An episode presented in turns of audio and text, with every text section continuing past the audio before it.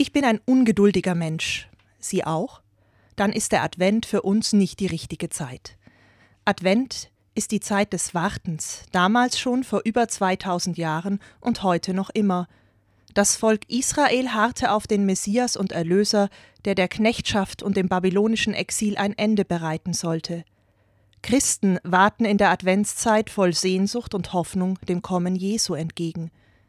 An Weihnachten feiern wir, dass dieser Gott, der uns oft so fern und nicht von dieser Welt erscheint, Mensch wird, herunterkommt vom Himmel auf die Erde, sich klein macht und uns so ganz nahe sein will. Worauf warten wir eigentlich noch? Und was erwarte ich eigentlich noch von Gott?